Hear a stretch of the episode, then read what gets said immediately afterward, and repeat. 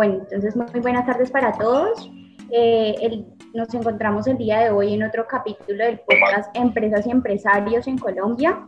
Hoy nos, nos acompaña el señor Diego Quijano Reisner, él es el vicepresidente de Senior Comercial e Institucional de la empresa Tecnoquímicas y también nos acompañan pues, nuestros compañeros de equipo de trabajo, eh, quienes son Camilo, Luisa, Lina y quien les habla Ana María.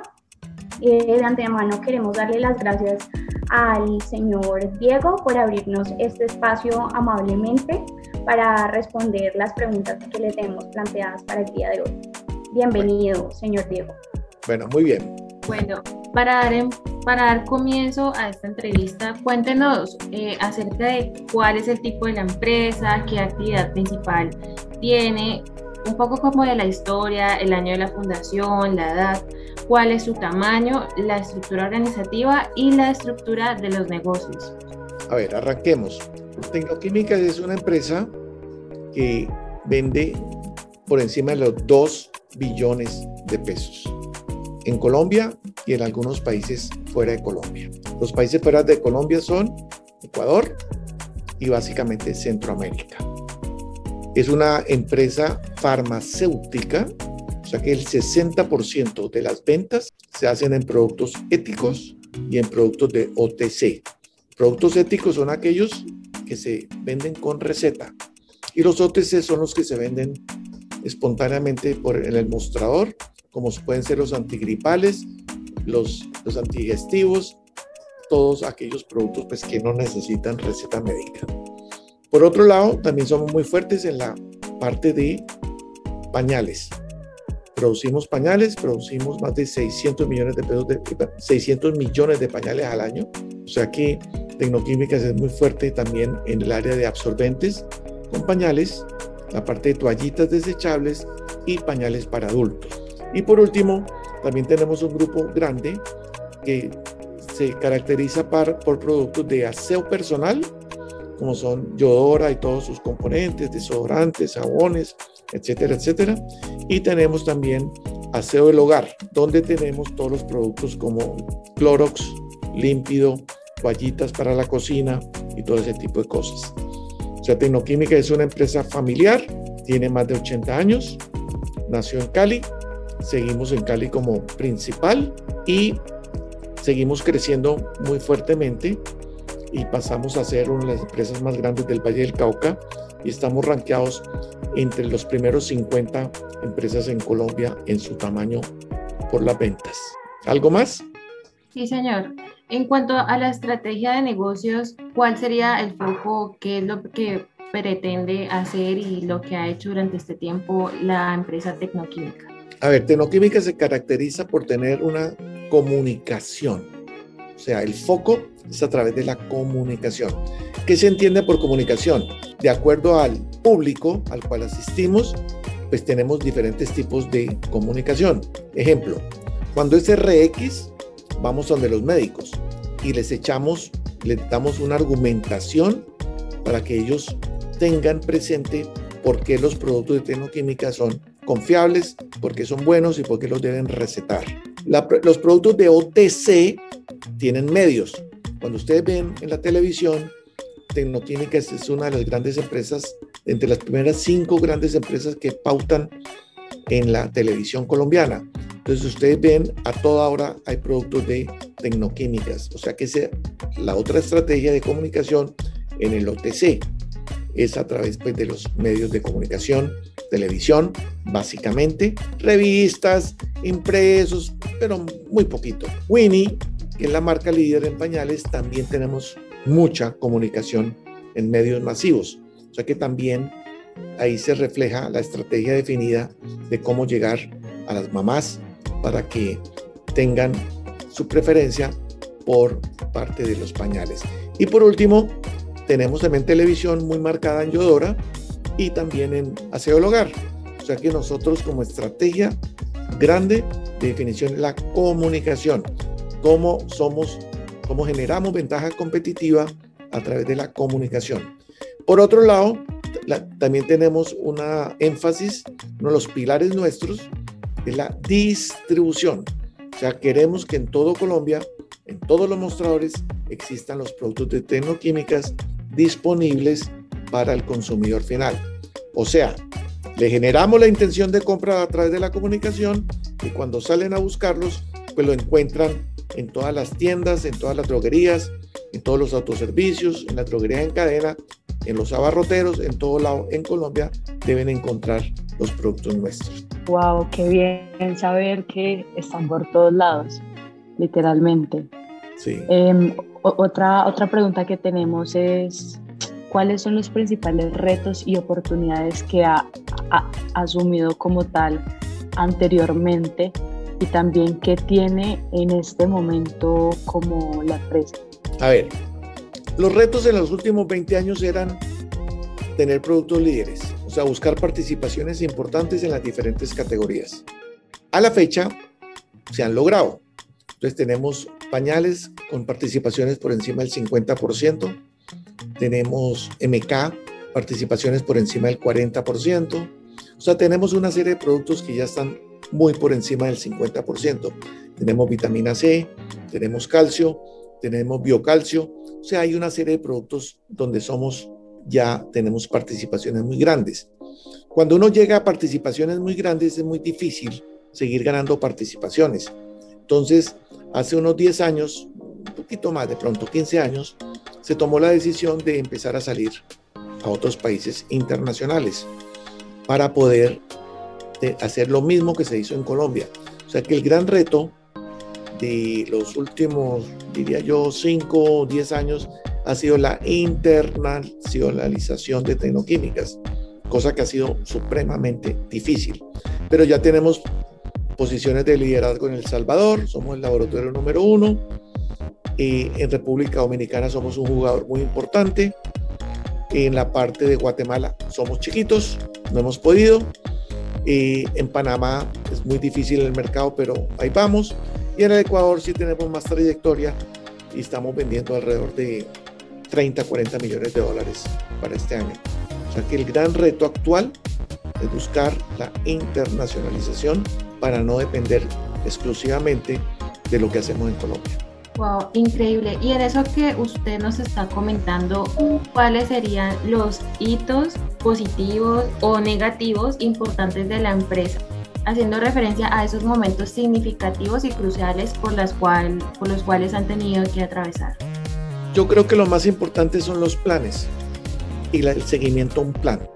O sea, en la medida que los planes estratégicos se, se definan bien desde el principio, lo importante es seguir el plan, obviamente teniendo la flexibilización que se requiera en el cambio de escenarios que se puedan presentar.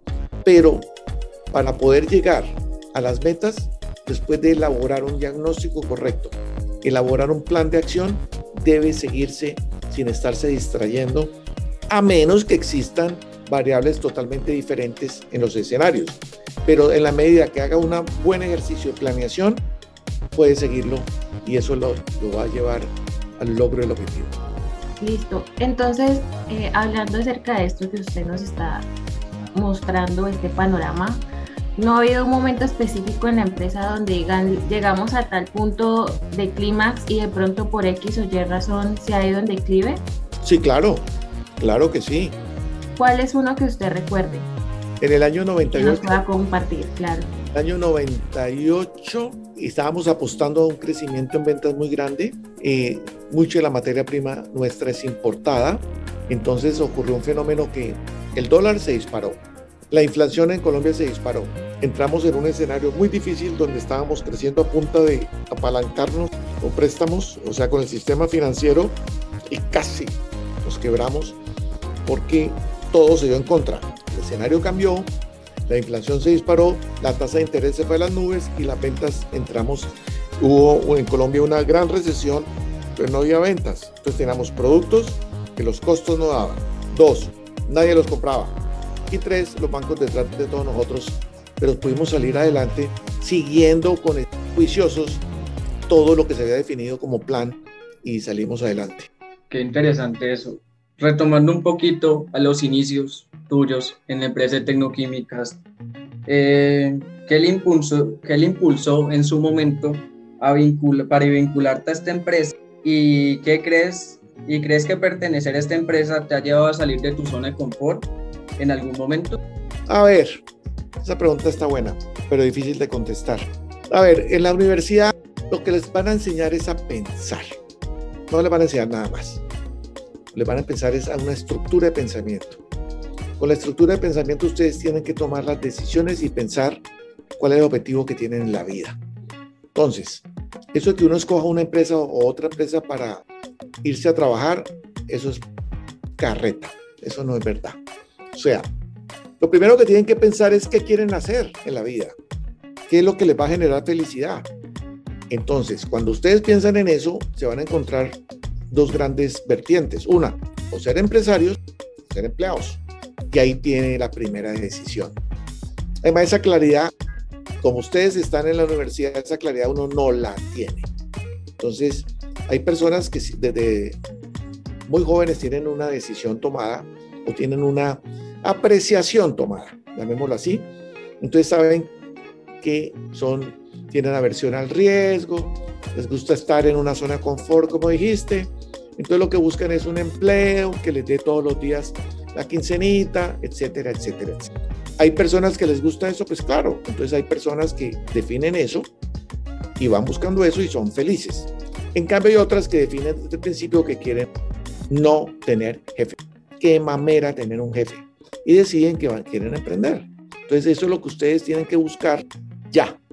¿Qué les gusta? ¿En qué se van a sentir contentos? ¿En qué creen que pueden ser felices? Y si encuentran eso, pues bienvenido. Y entonces van a hacer su carrera buscando ser emprendedores o van a hacer su carrera buscando ser empleados. Pero esa es una gran definición que tienen que tomar desde muy pronto, muy pronto. Tampoco hay afán para que tomen la decisión y uno se puede equivocar en la vida. Entonces, si ustedes me dicen a mí que yo llegué a Tecnoquímicas, fue por casualidad. Que quería trabajar aquí 40 años como llevo, también fue por casualidad, sino que me quedé. Pero que hubiera escogido Tecnoquímicas como el sitio donde iba a pasar mi vida, no fue así. O sea, a mí me hubiera gustado ser más independiente, sino que lo que pasa fue que hice dos o tres años quería ser de empleado para gastarme la plata del mister y no la mía. Y entonces lo que pasó fue que me quedé. Pero eso ya es una decisión de cada cual. Y cada cual le pica o no le pica en el cuerpo y no debe estar en zonas de confort. No, las zonas de confort son horrorosas en el sentido que Ahí pierden toda iniciativa, pierden toda creatividad, pierden absolutamente todo. Y lo único que van a quedar es buscando sobrevivir y no vivir la vida como debe ser. Deben tener es ganas de vivir la vida, ganas de aventurarse. Y si no se aventuran ahora y, y si no dejan los miedos ahora, ¿cuándo? Cuando estén casados con hijos que ya no pueden hacer absolutamente nada. No. Todos los riesgos deben tomarlos ya. Y busquen a ver qué es lo que les gusta. Eso no es que esta empresa quiere estar en empresas pura carreta. Eso les venden la idea de que tal empresa es buena, que tal otra es buena, que no sé qué. No.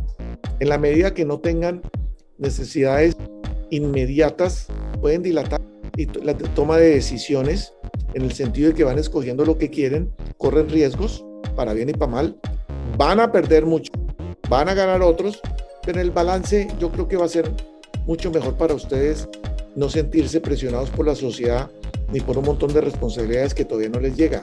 El momento que les lleguen las otras responsabilidades, ahí sí se van a encontrar que no pueden salir de la zona de confort. Y ese es el peor de los mundos. Van a estar trabajando donde no quieren y haciendo lo que no quieren. Entonces, ¿qué pasa? Dos minutos de trabajo se le vuelve como 10 horas. Y el que le está trabajando con pasión en lo que le gusta, dos horas se le vuelve como dos minutos. Entonces, es lo que ustedes tienen que escoger qué diablos quieren hacer con sus vidas. Y luego miren el trabajo. A ver, ¿qué pasión tienen? Reconozcan sus talentos y ojalá a través de reconocer sus talentos definan hacer algo que ustedes van a hacer bien. Ojo que muchos de ustedes no tienen talentos para lo que quieren. Ojo con eso. O sea, uno tiene una serie de talentos y quiero ser músico, pero no sé cantar. Entonces, definitivamente renuncio a ser músico porque no sé cantar, no tengo el talento, no tengo la posibilidad. Entonces busco otro talento que tenga y a la luz del otro talento, que lo hago muy bien, me busco que mi vida coincida con eso, entonces voy a estar más feliz y contento. Hablando un poquito sobre lo que nos diste que la universidad nos enseña a pensar, eh, ¿crees que hay algún curso o clases valiosos y útiles para gestionar dirigir o poner en marcha una empresa con bases sólidas? ¿O considera que gran parte se aprende, es decir, con acción, con experiencia? No, todo eso también es carreta. Esas clases que les dan no sirven para nada. ¿En qué sentido? No les van a enseñar a hacer las cosas y de hacer una, una empresa mejor y no, les crean a los curas. Entonces, ¿qué pasa? Lo que tienen que hacer es lo que les decía, en la medida que se vuelvan integrales, no hay una clase que les sirva o no les sirva. Algunas servirán y otras no servirán, pero en la práctica las clases, eh, cuando se exponen a diferentes disciplinas, es donde ahí aprenden de verdad.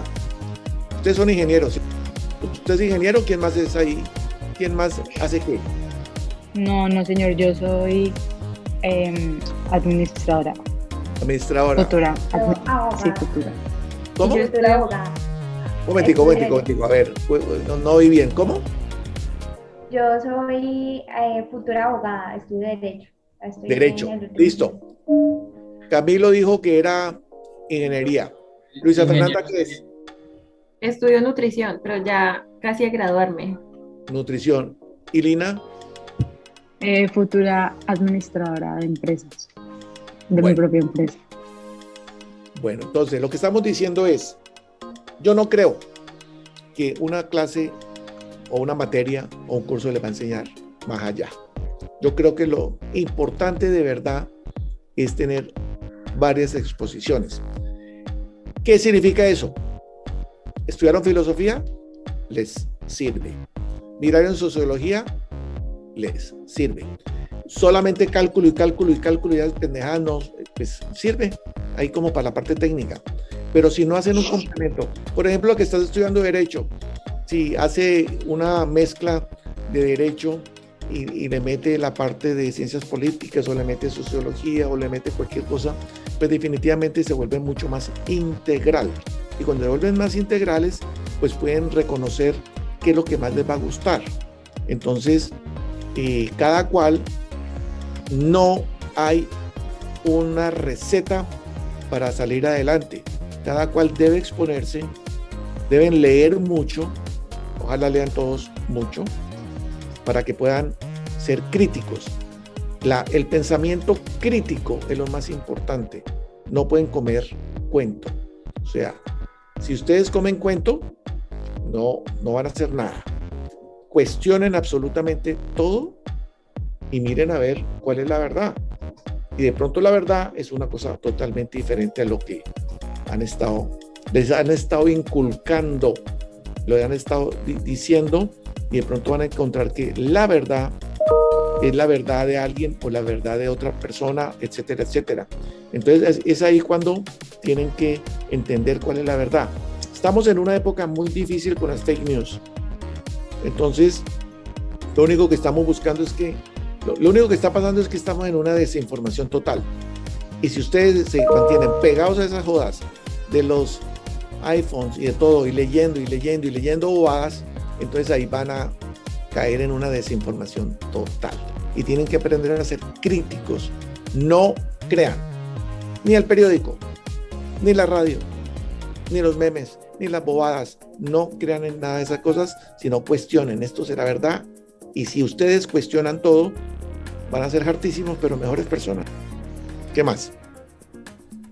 Bueno, hablando ya un poco más como de actualidad y de un poco de la pandemia que estamos pasando y de todo el tema de las vacunas, eh, queríamos preguntarle a usted, digamos, eh, por qué Tecnoquímicas tal vez no tiene la capacidad para producir como empresa farmacéutica vacunas.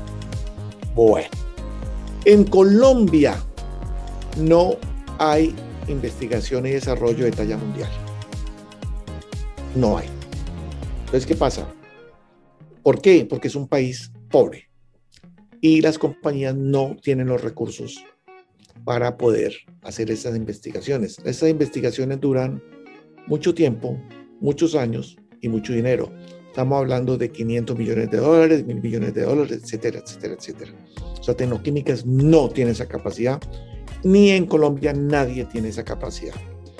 Lo que uno podría hacer, y fue que llamaron a Tecnoquímicas, es que viene un señor de afuera y le dice a uno, camine, produzcame las vacunas en Colombia y hagamos, yo, yo le doy la fórmula, le doy ta, ta, ta, ta, ta, ta, y usted monte la operación y haga tal cosa. Eso es un riesgo muy grande, porque montar una infraestructura de esas vale mucho dinero. Y el problema es que con la llegada de ya de 6, 7, 8 vacunas, lo más probable es que las vacunas en un periodo de tiempo bastante, bastante corto van a sobrar. O sea, va a haber una oferta de tal magnitud que las que costaban ahora, una vacuna cuesta por ahí 8 dólares el costo, 10 dólares el costo, y van a quedar valiendo 50 centavos. Entonces, ¿qué pasa? ¿Quién va a hacer una inversión para que dentro de un año, dos años, tres años, usted quede con eso muerto? Porque no va a haber suficientes pacientes. El problema era que había que hacerlo lo más rápido posible, sacar las vacunas. ¿Y quiénes las sacaron? Los ricos, los países ricos. ¿A quién se las dieron inicialmente? A los países ricos. Y los países latinoamericanos pues se van a demorar muchos meses más estar con un cubrimiento de vacunas. Entonces, el problema es un problema de platas. O sea, ¿quién pone la plata y quién compra qué? Cuando uno ve que Canadá compró tres veces la población, es porque tiene plata. Y Colombia no ha podido comprar las 35 millones de vacunas que necesita. Entonces es un problema de platas. Y hacer una vacuna es imposible por el gasto. Bueno, ya rescatando un poquito también lo que usted nos hablaba como también del propósito y demás que, que se debía tener eh, en la decisión que se tomara eh, del rol o de, de, la profesión a desarrollar. También queríamos ahí aunarlo eh, respecto al enfoque empresarial y a qué papel juega la responsabilidad social en tecnoquímicas y si esta está concebida como un esquema que busca simplemente dar una buena imagen empresarial frente a los stakeholders o a los grupos de interés o cree que va mucho más allá de eso. A ver, la responsabilidad social ha sido un tema de tecnoquímicas toda la vida, o sea que es una cosa genuina, no es generar imagen. Le voy a poner el caso. Nosotros tenemos una planta en Villarrica, allá se producen los pañales. Al frente de la planta hay un bloqueo y no dejan pasar a la gente, no dejaban pasar a la gente. Entonces fuimos y nos sentamos con los tipos, le dijimos, bueno señores, ¿ustedes qué pasa? ¿Qué quieren? Entonces nos, sacaron un pliego grandísimo. Lo miramos con ellos y dijimos, esto ya lo cumplimos, esto ya lo cumplimos, esto ya lo cumplimos, esto ya lo cumplimos, y quedamos que habíamos, cumplíamos todo. Entonces nos dijeron, pero usted es la, la, la excepción. Pero nosotros le dijimos, mire, yo no sé si soy la excepción o no, pero nosotros todo eso ya lo cumplimos muy, muy por encima de lo que exige la ley. Entonces nos dijeron, ustedes pueden seguir y abran la planta. Además que toda la comunidad que trabajaba en tecnoquímicas dieron fe pues de, eso y ellos viven en Villarrica.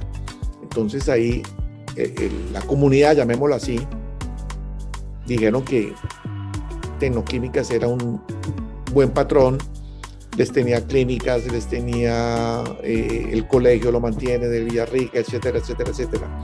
O sea que la, nosotros creemos en la responsabilidad social y creemos que un país con desigualdad no va a ser posible mantenerlo durante todos los próximos años.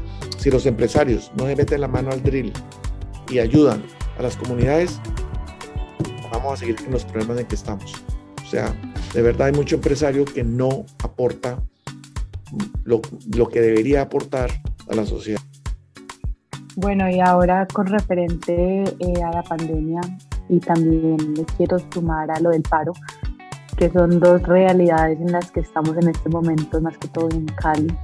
Em, preguntándole a usted, ¿cree que lo que es la pandemia junto con el paro han sido una oportunidad como tal de crecer, reinventarse y como que buscar nuevas estrategias empresariales, tal vez como a pesar de las pérdidas para crecer y quitar barreras como tal em, y cómo ha, afrontado y ha aportado tecnoquímicas como tal, como empresa a todo lo que estamos viviendo en este momento. A ver, yo, a ver, nosotros en tecnoquímicas consideramos una cosa como diferente, llamémoslo así. ¿En qué sentido? La, el mal manejo de la pandemia hizo que la economía colapsara. Entonces empezaron a encerrar a la gente, empezaron a guardar, etcétera, y eso no servía para absolutamente nada. Eso no sirve para nada. Ahorita, en peor pico, dijeron, bueno, abramos ya porque esta economía no aguanta más. Entonces, el problema no es, no es que en sí la pandemia, sino el problema social que viene detrás de la pandemia. O sea, la gente se empobreció radicalmente se empobreció y, y, el, y nosotros en el Valle del Cauca, con el problema además del paro, pues la situación es una situación de verdad muy difícil. Entonces, ¿qué pasa? Reinvertarte o no reinventarte ante esto, pues uno sí puede buscar hacer algunas, coyunturalmente puede hacer algunos ajustes y, por ejemplo, entonces nos pedían mucho vitamina C entonces vendíamos tres y cuatro y cinco veces la vitamina C que se, que, que se necesitaba. Pero era porque la gente se enloqueció y empezó a tomar cosas que, que no, ni siquiera tenían sentido. Y dijeron que el alcohol, entonces vendíamos 10 veces más del alcohol. Entonces nosotros llegábamos y producíamos lo que podíamos y ya, pues no se podía hacer más. Pero yo creo que el punto no es ese, el punto no es aprovechar la pandemia para reinventarse, sino el punto es y aprovechar el paro para reinventarse, sino es buscar definitivamente y estructuralmente cómo se va a solucionar las cosas. Actualmente, las vías eh, todavía siguen cerradas muchas, entonces tenemos un problema estructural que es que los camiones no pueden ir a Bogotá a llevar los productos. Entonces, reinventarse ahí es pagar siete veces, 10 veces, 20 veces o 50 veces en avión. Entonces eso pues nadie lo hace porque entonces empieza a perder plata. Entonces el problema es un problema diferente. Yo sí creo que pudo haber generado oportunidades para algunas empresas como es buscar el e-learning o la vaina digital, las ventas por catálogo, las ventas por no sé qué diablos, sí. Pero definitivamente el problema no es un problema coyuntural, el problema que hay que resolver es un problema estructural, que es cómo vamos a hacer para que la economía arranque a generar demanda y que la demanda genere, entonces que la producción vuelva a funcionar.